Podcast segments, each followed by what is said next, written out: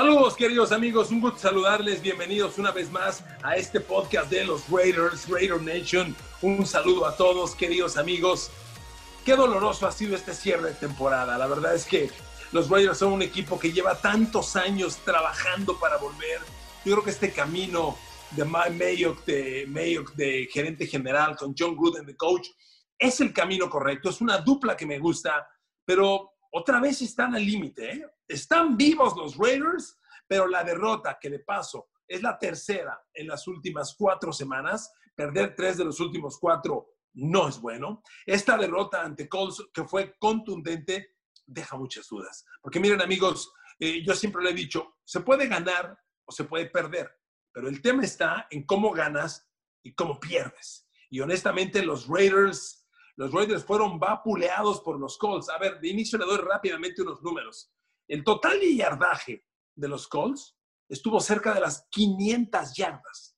Cuando un equipo te pasa por encima 500 yardas, olvídate. Eh, no fueron 500, te voy a dar el dato exacto. Fueron 456 yardas totales, pero fueron 212 por tierra.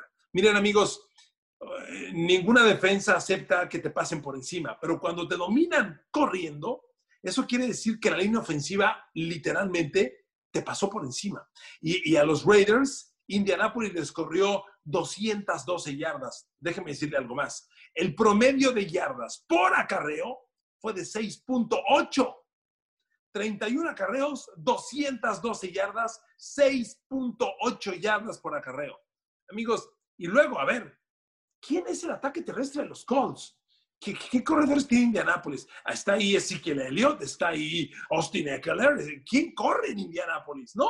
El novato Jonathan Taylor de Wisconsin, Naheem Hines, Jordan Wilkins. Con esos corredores te pasaron por encima. Lo que pasa es que Indianapolis no tanto es el tema de los corredores, la línea ofensiva. Colts tiene hoy con la caída de Dallas y de Filadelfia, Colts tiene tal vez la mejor línea ofensiva en la liga y se notó. Le pasó por encima, absolutamente por encima a esta defensa de Raiders. Entonces, amigos, a ver, si tu defensa permite 450, 460 yardas totales, 44 puntos, déjeme acabar el, comentario. La defensa de Raiders fue incapaz de generar una captura de coreback y fue incapaz de interceptarle un pase a Philip Rivers. A ver, resumiendo, no metió las manos la defensa Raider, no metió las manos y así no vamos a ningún lado, amigos. Así es muy complicado. Y cuando esta actuación se da y los Raiders ya venían de dos semanas muy difícil, a ver, le recuerdo el último mes de Raiders.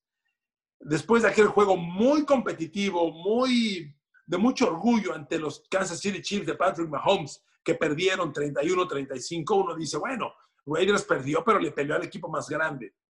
La derrota aún así dejaba optimismo. Vino ese tropiezo inexplicable, inexcusable contra Atlanta, que fue una paliza además de 43 a 6. Luego vino la milagrosa victoria contra el peor equipo de la liga, New York Jets. Milagrosa, 31-28, seguido por esta derrota que le acabo de mencionar ante Indianapolis. Entonces, amigos, con este escenario de estas tres derrotas, ¿usted ve optimismo en el cierre de campaña? Es muy difícil. Es muy complicado. Ahora, le voy a decir una cosa. Pese a todo, pese a todo, pues la matemática tiene vivos a los Raiders. O sea, todavía los Raiders están vivos, no están muertos, están compitiendo y de hecho están a un triunfo del playoff, del, de la zona de playoff. A ver, le voy a dar, recuerde, si usted lo había olvidado, que a partir de este año califican tres segundos lugares a playoffs. Y hoy los segundos lugares de la conferencia americana son del, del mejor al peor. El primer segundo lugar va a ser Cleveland Browns, que tiene nueve ganados, cuatro perdidos. El segundo va a ser Baltimore Colts, que tiene 8-5, empatado con Miami, que tiene 8-5. Muy bien. Raiders tiene 7-6. No está mal. O sea, Raiders está a un triunfo. Y le voy a decir otra noticia ya visto del lado positivo. En dos semanas juega Raiders contra Miami. O sea, sí hay escenario. Por, por el lado matemático, todavía están vivos. Pero la pregunta es, ¿usted está viendo juego como para tener algún tipo de optimismo? Es muy complicado. Miren amigos, y menos, digo, perdón, no quiero ser pesimista, pero tengo que ver las noticias como son. Al momento que les estoy grabando este podcast, reporten, los Raiders, con esta defensa tan mala que acaba de ser vapuleada por, por los Colts, informan que cuatro titulares no van a jugar el próximo partido. Cuatro, que, es este jueves contra Los Ángeles Chargers, por cierto. Cuatro titulares defensivos. Y mire quién, bueno, un titular defensivo duele sea quien sea, pero ahí van. Clalin Farrell, que apenas está de regreso y empieza a regresar, trae problemas de hombro otra vez, fuera de actividad. Y tres, que tienen broncas de conmoción. Nicholas Morrow, Damon Arnett y Jonathan Abram. Amigos, son muy malas noticias. Vas contra Chargers, que a pesar de todos los pesares, es un equipo talentoso. ¿eh? Yo lo he dicho en otros podcasts y lo quiero dejar bien claro. Los Ángeles Chargers es un buen equipo mal entrenado. Es un buen equipo que está jugando mal, pero es un buen equipo. A ver, Raiders no tiene a un receptor como Keenan Allen. Mike Williams de los, Raiders, de los Chargers probablemente sea lo que Henry Rocks, pero ahí le va la última mala de Raiders. Henry Rocks se va a la lista COVID. Es un hecho que tampoco va a jugar. Entonces te quitan a Henry Rocks, te quitan cuatro titulares contra Chargers que tiene toda esa explosión ofensiva y un coreback novato que está lanzando como demonio. La bronca de Chargers es el manejo del juego, es el control del reloj en los momentos críticos. Entonces, amigos, híjole, las cosas no son nada positivas. Pero bueno, vayamos, vayamos a la, a la estrategia para meterse a playoffs. La estrategia es alcanzar a Miami. Yo creo que si bien Miami y Ravens tienen el mismo récord, la estrategia es alcanzar a Miami. ¿Por qué le va? Partidos restantes de Miami. Así como Raiders va contra Chargers, que es en Las Vegas el partido. Este, déjenme checar. Sí, sí, es en, es en Los Ángeles, discúlpeme, es en Los Ángeles el partido de Chargers. Eh, Miami tiene estos juegos. Esta jornada recibe a Nueva Inglaterra. Obviamente se ve mejor Miami, pero es un juego divisional, siempre complicado, que no va a estar fácil. Después Miami viene el juego contra Raiders que le estaba comentando y Miami termina visitando Buffalo. ¿Cuál creo yo, amigos, que es la estrategia de Raiders? A ver, Raiders tiene que ganarle a Miami en dos semanas y ganar uno más. Si Miami, si Raiders gana dos, incluido el de Miami, yo creo que están dentro. Es mi, percepción. Se pueden meter pero pues no está fácil si consideramos que han perdido tres de los últimos cuatro y que vienen las cosas como vienen. Realmente eh, los Raiders se han venido para abajo terrible. Mire, una cosa que yo no acabo de entender es por qué se cayó el juego terrestre de Raiders. A ver, la línea ofensiva de Raiders lleva un par de años siendo elite. Es una línea ofensiva de primerísimo nivel. ¿Qué está pasando? ¿Por qué se cayó? No lo entiendo, no lo comprendo. A ver, iniciando la temporada se les lesionó Rich Incógnito. Rich Incógnito no era de la línea ofensiva sólida de la base que viene de los últimos años. La línea ofensiva de base viene con Gabe Jackson, con Rodney Hudson, con Colton Miller y con Trent Brown. Y esos cuatro siguen ahí. Los dos tackles son Colton Miller y Trent Brown.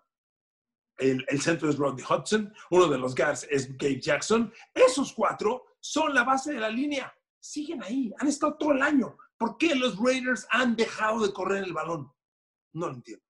No lo entiendo, pero es una estadística contundente. Con esa cifra se ha venido para abajo el equipo, muy contundentemente, gravemente diría yo. Y, y, pues no hay grandes expectativas, pero Raiders necesita correr el balón. Derek Carr es un buen coreback, pero es un coreback, le voy a decir dos cosas. Es un coreback de bolsa de protección y es un coreback de engaño de carrera, de play action. Es cuando mejor funciona Derek Carr. Y necesita ese juego terrestre. Joe Jacobs no, no ha corrido ni cerca lo que en otros años. Y bueno, pues el equipo se ha caído. Déjeme dar en los números. La mejor ofensiva terrestre de la NFL hoy son los Baltimore Ravens, 173 yardas por juego. Desde el año pasado son la mejor ofensiva terrestre. Ok, pero Raiders tendría que estar corriendo alrededor de las 150 yardas por tierra. Tennessee Titans con Derrick Henry corre 158 yardas por partido. Cleveland 156. Arizona Cardinals 151. Aquí tendría que estar Raiders. Y no, Raiders, sin embargo, está corriendo 117 yardas por juego, que no es una cifra mala, pero no es la cifra ideal. Con esa línea, con Josh Jacobs, los Raiders tendrían que estar en las 150 yardas por tierra y no se ve. Entonces, amigos, pues el panorama no luce bien. A mí me parece que en el escenario básico de Raiders, las cosas están caminando bien en la, reconstrucción de la franquicia. Ojalá salga en playoffs, sería un progreso. Todo equipo quiere meterse a playoffs, como sea, pase lo que sea. No importa si entras y te toca Kansas City, no importa. Hay que meterse a playoffs. Es una señal de progreso. Yo lo veo complicado.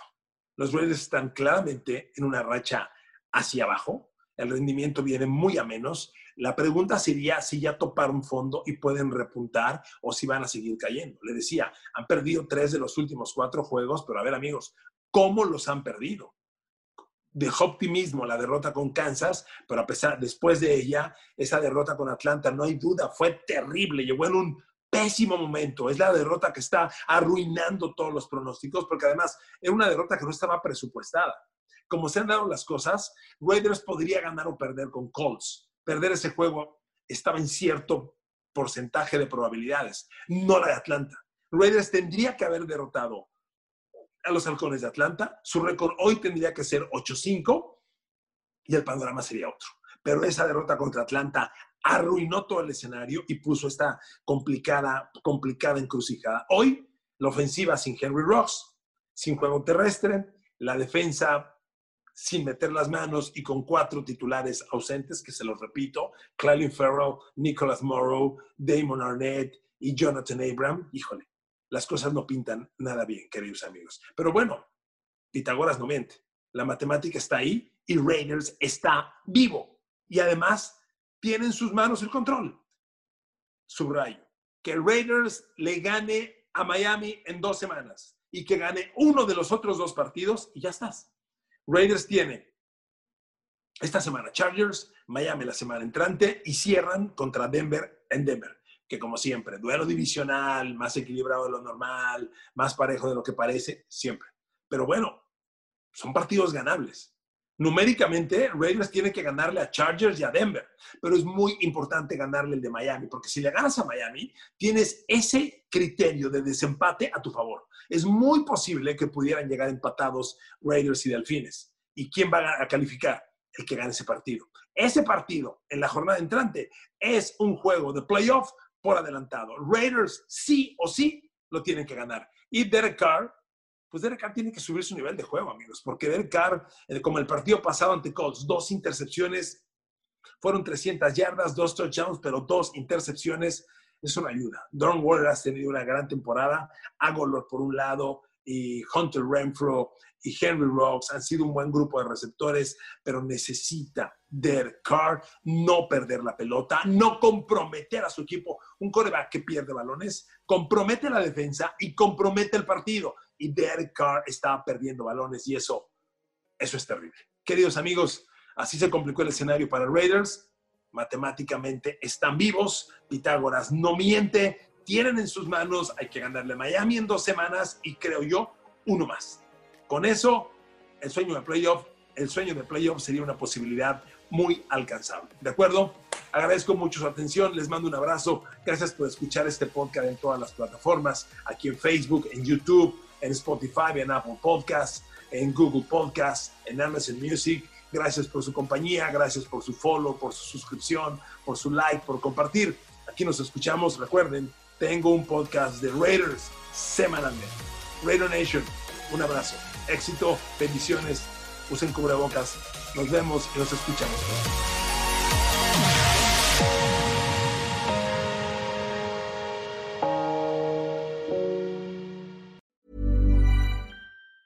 Get ahead of postage rate increases this year with Stamps.com. It's like your own personal post office. Sign up with promo code PROGRAM for a four week trial plus free postage and a free digital scale. No long term commitments or contracts. That's Stamps.com code PROGRAM.